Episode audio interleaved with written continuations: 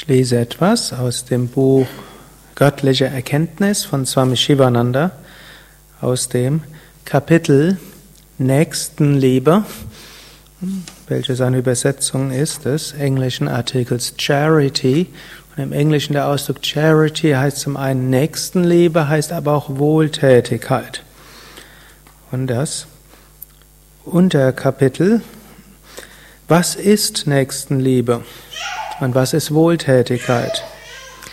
Jede gute Tat ist Nächstenliebe. Dem Durstigen Wasser zu geben ist Nächstenliebe. Ein ermunterndes Wort an den Verzweifelten zu richten ist Nächstenliebe. Einem Kranken etwas Medizin zu geben ist Nächstenliebe. Einen Dorn oder Glassplitter auf der Straße zu beseitigen ist Nächstenliebe. Freundlichkeit und liebevoll zu sein ist Nächstenliebe. Ein bisschen Schaden, den man dir zugefügt hat, zu vergessen und zu vergeben, ist auch Nächstenliebe. Jedes freundliche Wort an einen Notleidenden ist Nächstenliebe. Nächstenliebe und Wohltätigkeit beschränkt sich nicht auf Maßstäbe von Dollars, Rupien oder Schillingen, die man gibt, oder Euros. Denke gut an leidende Menschen, bete für ihr Wohl. Das wird mehr Gutes bewirken als viel Geld. Ein wichtiger Aspekt des Yoga ist Karma-Yoga, uneigennütziges Dienen, anderen zu helfen. Und das kann so etwas werden wie eine Grundeinstellung eines Yoga-Aspiranten, dass wir sagen, wir wollen Gutes bewirken für jeden, mit dem wir zu tun haben, im Rahmen unserer Möglichkeiten. Natürlich, wir sind nicht vollkommen, wir sind auch nicht allmächtig, hm, aber jeder hat etwas zu geben und wir können so diese Grundeinstellung haben, wo wir sagen, unser Leben möge eine positive Kraft für andere sein. Und jeder, mit dem ich zu tun habe, wenn es mir irgendwie möglich ist, möchte ich etwas Gutes tun. Dies ist eine, ein unglaublich schöner Vorsatz und jedes Mal, wenn wir ihn leicht in die Tat umsetzen, dann öffnet sich unser Herz und wir spüren das, was ja Yoga heißt, nämlich Einheit und Verbundenheit. Wir spüren Liebe. Und das ist ein schöneres Gefühl, als wenn wir sagen, ja, ich habe jetzt so viel geschafft und so viel geleistet und so viel angesammelt und so viel Ansehen erreicht. Es ist viel schöner, wenn wir irgendwo spüren, wir haben einen Mensch eine Spur glücklicher gemacht. Wir haben etwas bewirkt, um jemand anders etwas glücklicher zu machen. Und Swami Shivananda beschreibt hier eine Menge von Möglichkeiten.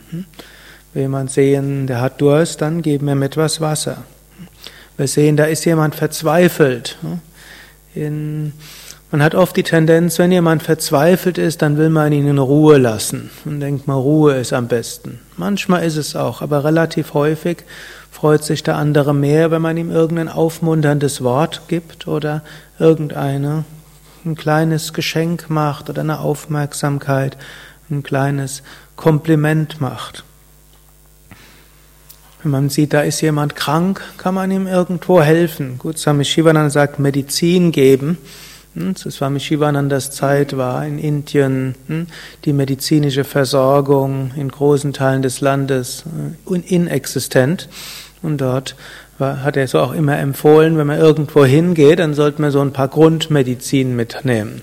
Und das war nicht nur ayurvedische Medizin. Er hat empfohlen, so ein paar Kapseln Aspirin mitzuhaben und ne, ein paar, natürlich auch, äh, gab auch ein paar Ayurveda-Sachen, die da waren und ein paar andere Sachen.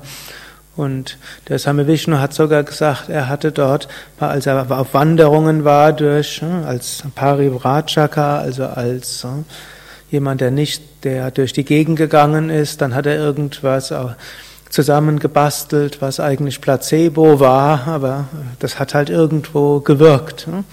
Wenn jemand krank war, der gesagt, nimm das, dir geht's besser. Und dann ist es ihnen auch schon besser gegangen. Wenn nichts anderes da ist, dann hm, wenigstens etwas, was nicht schädlich ist und mit einer guten Suggestion. Hm. Und natürlich noch mehr hat es hat natürlich sowohl Swami Shivananda wie auch Swami Vishnu dann Yoga-Übungen gelehrt. Hm. auch einfache, ganz einfache, die man in ein paar Minuten beibringen kann, die einen großer Unterschied ausmachen. Einfach Freundlichkeit, liebevoll zu sein. Oder wenn jemand anders einen gekränkt hat, das zu vergeben. Und manchmal können wir mindestens gut denken an jemand anders und ihm freundliche Gedanken schicken. Manchmal kann es auch sein, dass wir jemanden herausfordern, indem wir eben mal nicht freundlich sind, sondern im Gegenteil auffordern, mal über seine Grenzen hinauszuwachsen. Auch das können wir mit der Intention machen von Nächstenliebe und ihm zu helfen und zu dienen. Es ist letztlich die Einstellung, die da ist. Nur wir sollten immer uns bewusst sein, Liebe und Freundlichkeit ist etwas, was die Grundstimmung sein kann um unser Herz zu öffnen und Einheit zu erfahren. Ja, Tatsat.